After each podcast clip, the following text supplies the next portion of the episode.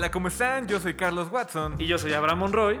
Bienvenidos a un nuevo episodio de Geekcast, el podcast que habla de cosas geeks y, y eh, monos chinas. Y monas chinas. Constantemente lo está diciendo Watson. El día de hoy vamos a entrar en un tema sabrosón, Picosón. Eh, sí, porque realmente creo que es donde más hemos estado fragmentados como fanáticos, como personas y como conocedoras de estos temas. Exactamente, el tema del que vamos a hablar el día de hoy es el superhumano. Pero no solamente vamos a tocar el tema del superhumano, sino El superhumano. El Superhombre. exactamente el Superhombre. como un estereotipo clásico de un superhéroe.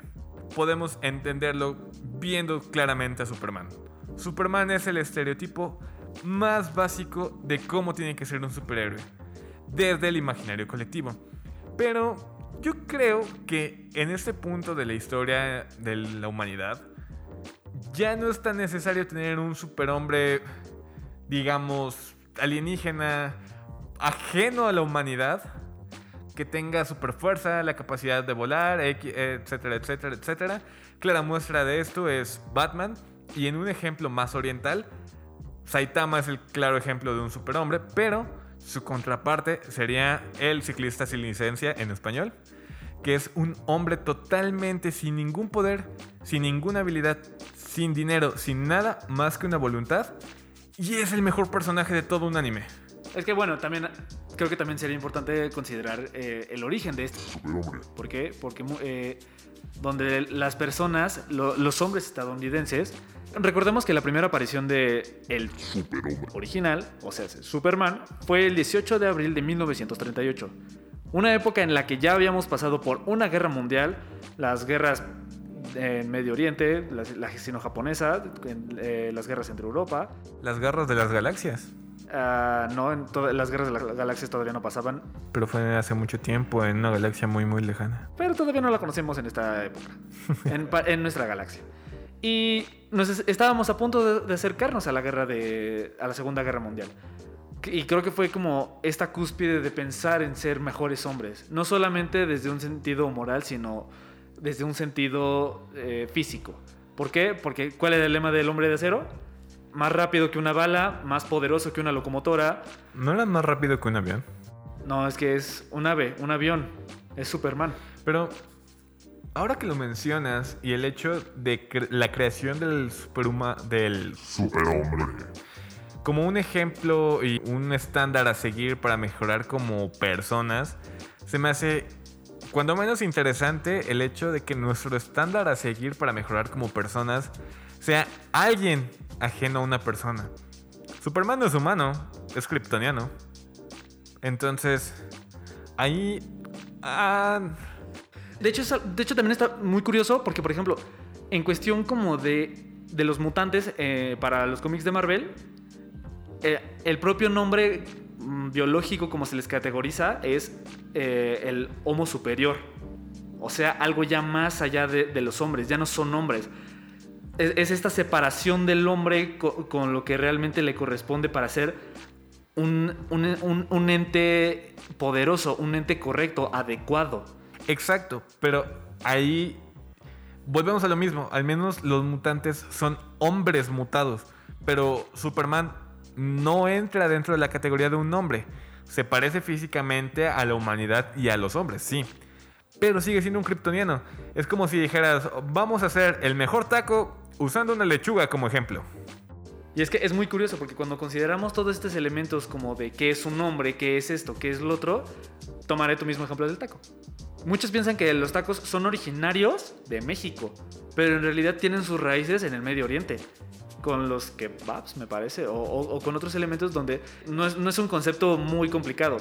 Algo que sujete un pedazo de carne. Es algo muy simple. Y a partir de ello se va originando todo lo demás. Por eso existe Superman. Por eso existe eh, Ultraman. Por eso existe el Superman del, del hombre de Injustice. Por eso existe Omniman de la serie, de, la serie y, la- y el cómic de Eh, Invincible. casi todos los superhéroes ge- genéricos, dígase, como tú lo dices, Omniman, que técnicamente es Superman con bigote. Tenemos a Doctor Manhattan, que es el equivalente más filosófico de Superman. Que que es el superhéroe alejado de todo lo super. Y Homelander. No, pero Homelander sí es humano. Exactamente. Y eso es lo que yo voy. Si Superman fuera humano, tendría totalmente sentido el hecho de decir el homus superior, la meta del hombre. Pero, ¿cómo puedes aspirar a, a querer ser algo cuando ese algo es totalmente ajeno a ti? Es como si yo te dijera, voy a aspirar y voy a meter toda mi fuerza y todo mi empeño en ser la mejor piedra del mundo. No se puede. ¿Por qué? Porque no soy una piedra, soy un ser humano. Es lo mismo, es el- la misma metáfora. Superman no es humano y el hecho de que Superman busque inspirar a los humanos, no lo sé, suena incluso como una religión, ¿sabes? Algo ajeno al humano, algo superior al humano que motiva al humano a ser algo más, pero es imposible que el humano llegue a esta condición de Super humano. Y qué curioso, porque solamente cuando alcanzan estas características de que tiene poderes, puede ser más que el, que el hombre común, es cuando ya consideramos a un superhumano, un Superhombre. Superhombre. exacto. No es como que eh, eh, consideremos a una persona que está haciendo las cosas bien como un superhombre, es un hombre común, corriente. No pasa de esa categoría. Es hasta que se convierte en algo hasta ficticio que ya lo empezamos a considerar como tal. Creo que otra ruptura de este paradigma del hombre, eh, ya llevándolo más a un live action. ¿Has visto la película de Hancock? La que protagoniza Will Smith, de Ah, este claro. superhéroe que ya está cansado de, de- de todo y solamente se vuelve alcohólico y disfruta su vida como él la quiere disfrutar. Siento que eso es lo más cercano que pasaría si Superman existiera. En el mundo en el que estamos. Es que también eso, es- eso es una cuestión. ¿Por qué? Porque casi todos los superhombres, lo- los Superhombre. están pensados para ser únicos. Únicos eh, en su existencia. No hay, no hay nadie como ellos. Incluso, y, y es algo que siempre me ha dado mucha risa. Cuando pensamos en Superman, eh, como estos títulos que se les llegan a asignar, es Superman, el último hijo de Krypton. Y eso es una de las falacias más grandes que, que puede haber en los cómics de DC. ¿Por qué? Porque sobrevivió la prima, el villano, el perro. O sea, y, este, el supervillano. O salen muchos y muchos otros. En cambio, por ejemplo, tomar en este caso a Omni-Man. Omni-Man viene de una especie de alienígena donde todos los de su especie son como él. Se agarraron a golpes y se redujeron mucho su población, pero todos son como él. Hay más de uno. E- Y él destaca en la sociedad humana porque tiene todas estas características de invulnerabilidad, in- eh, resistencia, vuelo, velocidad, etcétera, etcétera, etcétera. Es que esta diferenciación entre los Viltrumitas y los Kryptonianos es que el concepto de los Viltrumitas surge retomando todo lo que hicieron mal con los Kryptonianos. De, de- evidentemente, es decir, ah, Superman, el único superviviente de, de Krypton. No, acá ya organizaron bien de que sería casi imposible que se extinguiera toda la civilización. Y surge Viltrum. Pero quiero retomar un punto que mencionaste hace poco: la idealización del superhéroe la idealización de, de quién está detrás de la capa, de, de quién está ahí. Retomando el ejemplo de Hancock, yo te digo, es lo más cercano que podría suceder si realmente alguien existiera con ese poder.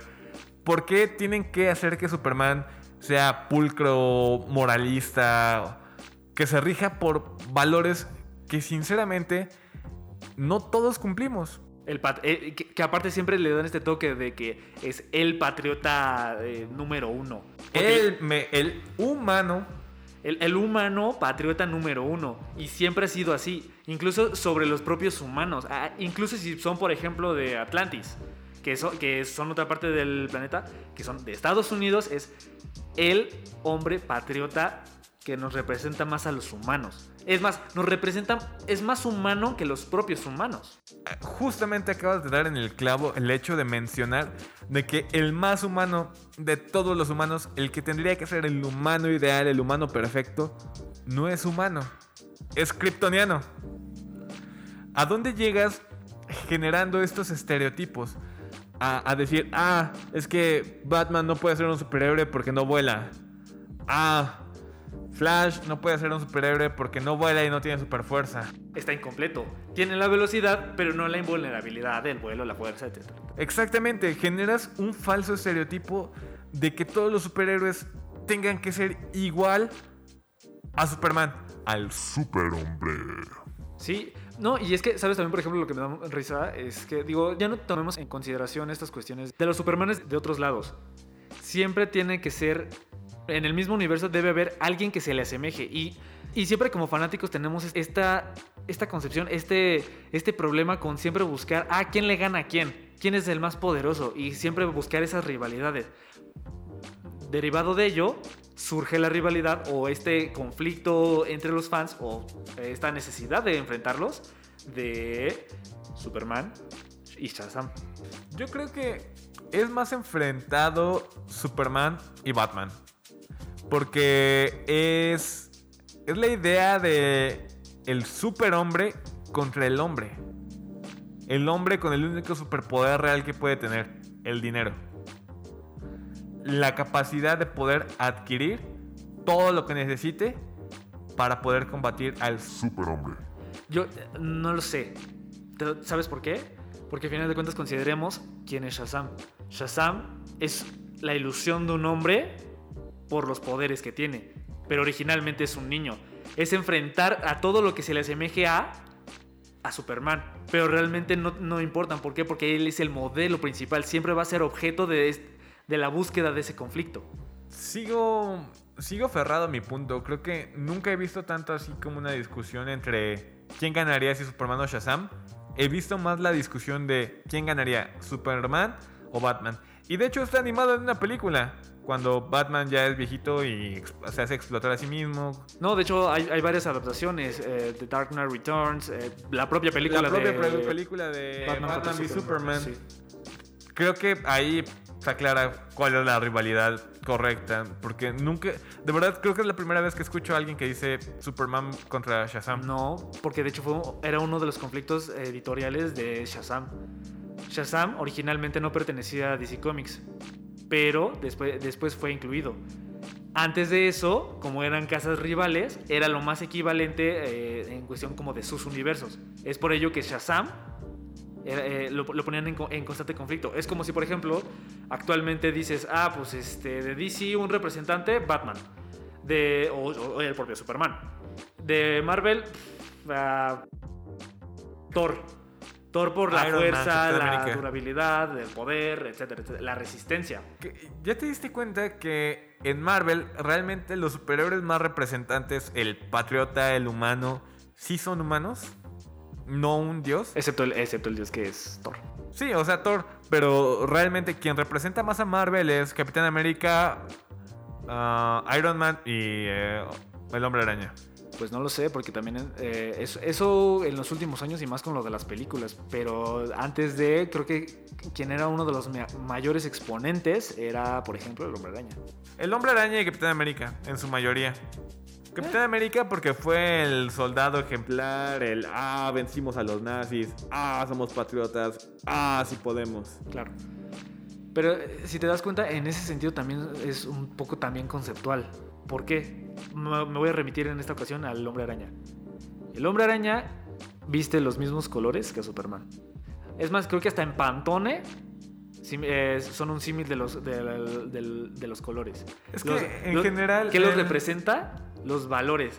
A pesar de sus poderes, historias o lo que sea, siempre están por delante los valores. Pero es que en general los colores se aplican muchísimo para casi todos los superhéroes, que siempre es de entrada el rojo y el azul.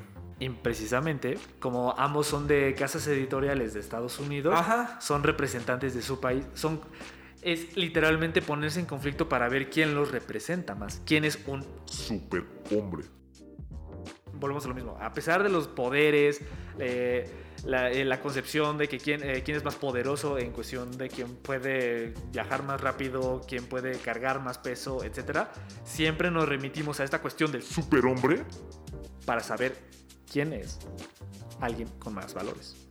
Al final solamente buscan demostrar quién es la persona más lejana al ser humano. Si te das cuenta. Como esta meta a la que todos deberíamos aspirar, a la que todos deberíamos llegar, a la que cuando eres niño dices, ah, quiero ser como Superman. ¿Por qué? Porque es fuerte, puede salvar a todos, quiero proteger a todos. tiene valores. eres un hombre si no puedes hacer todo eso. Entonces lo alejamos. Mientras, mientras menos puedas hacer eso, no eres un hombre. Dicen que Superman puede cargar el planeta entero, pero ¿quién carga el peso de las expectativas que Superman ha puesto? Qué bueno que pases esos temas, porque también conlleva las cuestiones de el seguimiento de los fans. No sé si has escuchado esta teoría de la maldición de los Superman. Me suena un poco, ¿no es este fenómeno que pasaba como que a todos los que habían interpretado a Superman les iba mal después? Todos tenían esta maldición. le- les pasaba algo, algo les daba o algo en su carrera le- les... eh, Aparte que querer interpretar a Superman, al superhumano, al Superhombre. a el ideal perfecto de lo que debería aspirar cualquier persona, si te das cuenta es un peso enorme. Es regresándole un poquito a la religión, es como vas a interpretar el Dios para muchas personas. Es él. No es Dios. un Dios, es el Dios. Realmente, ¿cómo puedes pensar que un humano puede representar algo tan ajeno a él? Evidentemente, por más que se esfuercen, por más que lo traten de hacer lo más apegado a los cómics, es imposible que se cumplan todas las expectativas, que el peso de ser Superman realmente pueda ser cargado por alguien, debido a este estereotipo del superhombre. Y es que en ese mismo sentido, eh, pasándolo a, a- a otro, a otras temáticas, si nos damos cuenta, solamente estamos hablando de- del hombre, del Superhombre. Pero en ese mismo sentido, pienso un poco los derechos del hombre eh, durante la Revolución Francesa, donde literalmente solamente estaban considerando a los hombres, pero estaban dejando af- afuera a las mujeres. Entonces, fue cuando las mujeres dijeron, oye, oye, espérame, espérame. Oh, totalmente. Queremos que sean los derechos del hombre y las mujeres. Exactamente, y aplicándolo un poquito a esta parte de los superhéroes y cómics, si te das cuenta, ya existía esta contraparte femenina de Superman, la Mujer Maravilla. Qué, bu- qué bueno que lo tocas. Pero, ¿por qué entonces se tuvo que crear una supermujer? Power, Power Girl Super chica. también. Supergirl. La, la, su- la, pues es la prima de Superman. O sea, si ya se tenía la contraparte idónea de Superman, ¿por qué quitarle el papel y poner igual a alguien ajena a, a las mujeres? Pero es que también eso es un tema eh, súper importante. Porque consideremos la historia de la propia Mujer Maravilla. A lo mejor no me meteré en cuestiones eh, editoriales, pero sí me meteré en cuestiones de su historia. Es una mujer forjada de la creación de las manos de Zeus para que fuera la protectora de la humanidad, del hombre. No, no del superhombre, del hombre. pero es criada dentro de un espacio de- eh, únicamente femenino. Únicamente, bueno, más bien, únicamente de mujeres. Un, matriar- un matriarcado. Entonces, volvemos a estas cuestiones de separar lo que es del hombre y que es del- de, de todo lo demás. Eh, cuando tomaba mi curso de estudios de género, nos decían, es que, si te das cuenta, cuando hablamos de la diversidad sexual, ¿qué es diverso? ¿Diverso de qué? Es una diversidad del... Ajá, exactamente, de, del- de la heteronorma, del hetero- heteropatriarcado muchas veces. En este sentido, es pensar a la mujer maravilla diversa del hombre, diversa de, de lo demás. ajena. La- ah, exactamente. Los relatos de, de la divina creación en la religión católica. Lilith y, y Eva no fueron creadas eh, a la par de Adán. Fueron creadas a partir de, de- incluso como un residuo de. Fueron algo Más ajeno. Para él. Exactamente. Son, son, to- son todo este tipo de elementos que realmente nos ponen a pensar, ok, ¿qué es realmente lo que quieres demostrar cuando, cuando pones a un hombre, a un superhombre, a una supermujer? ¿Qué es lo que quieres demostrar? Que, al final siempre vamos a estar condicionados a un, solo género, pensar que solamente un- una, parte de, una especie es la que importa y que debe sobresalir. Porque y, es lo que mu- muchas veces pasa, cuando hay agendas eh, para no verse tan, eh, eh, ¿cómo decirlo? Tan violentas, tan opresoras, tan ignorantes. ¿sí? Agendas que difieren de, lo que- de las necesidades de la población. Por lo pues. menos para verse bien como, como empresas, siempre recurren a, ah, vamos a crear un nuevo personaje que ahora represente. Ah, ok, ahora representa. Pero solamente fue hasta que tuviste los reclamos, hasta que no lo haces. Exactamente. Y es por eso que se crea la, Thor- eh, la, Thor, eh, la poderosa Thor, eh, Kamala Khan, eh, She-Hulk. She-Hulk, Power Girl, eh, Supergirl. Y, y también esa es otra cuestión muy importante. El, Capitana nombrami- Marvel. el nombramiento. Eh, Muchas veces las ponen, o sea, no sé, por ejemplo, es, eh, como, como la historia del hombre araña. Querían que fuera eh, alguien joven, pero este, si, le da, si le ponían Super Spider Boy, pues iba a seguir dándole un estatus de sidekick. Ajá, No, de un niño. Exactamente, no, debe ser alguien ya reconocido, Spider-Man. Pero me voy a remitir, me voy a pasar otra vez a, a DC. Cuando crean a, a- a estas supermujeres, siempre las categorizan como girl. Solamente, solamente la Mujer Maravilla Es Wonder. Woman. Es, es una mujer ajena, es que se, que, se, que se desarrolla en un ambiente distinto. Y aparte, las crean a partir de solamente otro superhéroe. la- las crean a partir de su contraparte masculina. She-Hulk. ¿Por qué le tuvieron que poner She-Hulk? ¿Por qué no ponerle un nombre distinto? No. La, la radiación gamma no es una especie. No es que todas las personas afectadas por radiación gamma sean Hulk, ¿sabes? Justamente, es otro ejemplo. Hulk. Cuando hicieron otro Hulk villano, es Red Hulk. Red Hulk. Cuando hacen una versión mujer, She-Hulk. Pero es muy curioso que, por ejemplo, cuando eh, el, el mejor amigo de Bruce Banner es expuesto a radiación, no le ponen un nombre de Hulk. Es Abominación. el hijo, de, el hijo este, bastardo de Hulk después del planeta Hulk, Scar, Oh, sí, sí, sí. no tiene un nombre de Hulk. Pero la referencia ante, este- ante esta especie, entre comillas, siempre es Hulk. Los Hulks. La, este, la familia Hulk. Ah, eh, eh, me, me acuerdo un poco. eh, la- hace poco hicieron una, hace no tanto hicieron una serie de, eh, de Disney XD, si no me equivoco. eh, eh, Avengers Assemble.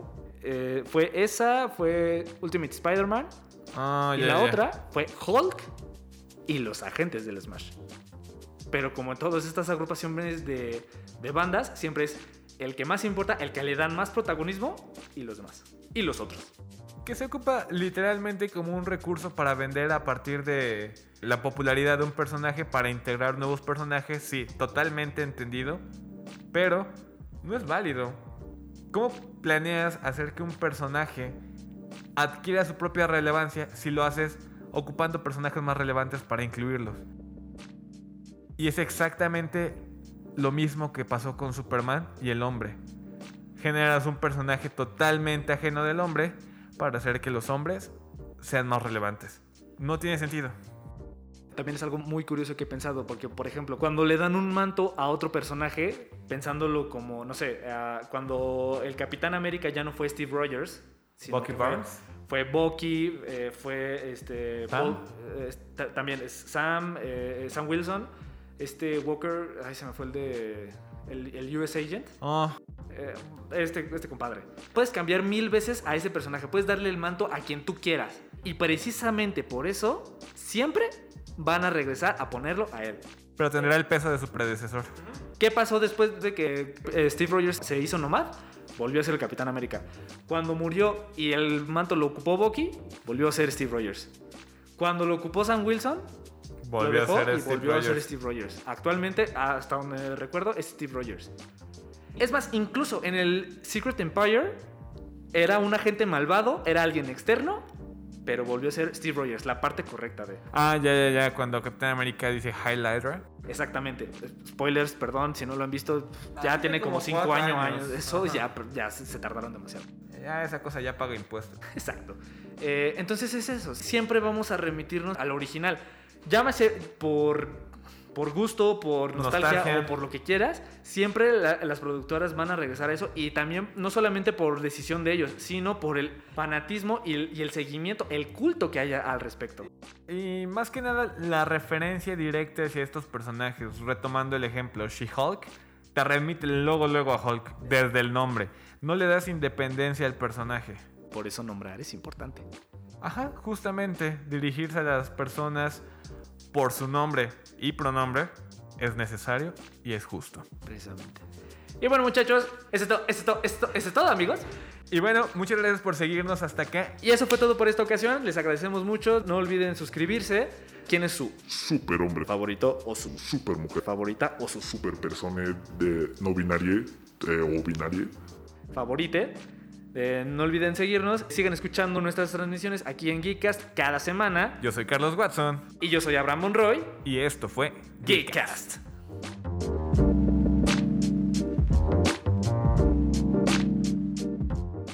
Tienes que demostrar confianza. Este contenido es traído a ustedes en colaboración con Gato Negro Producciones.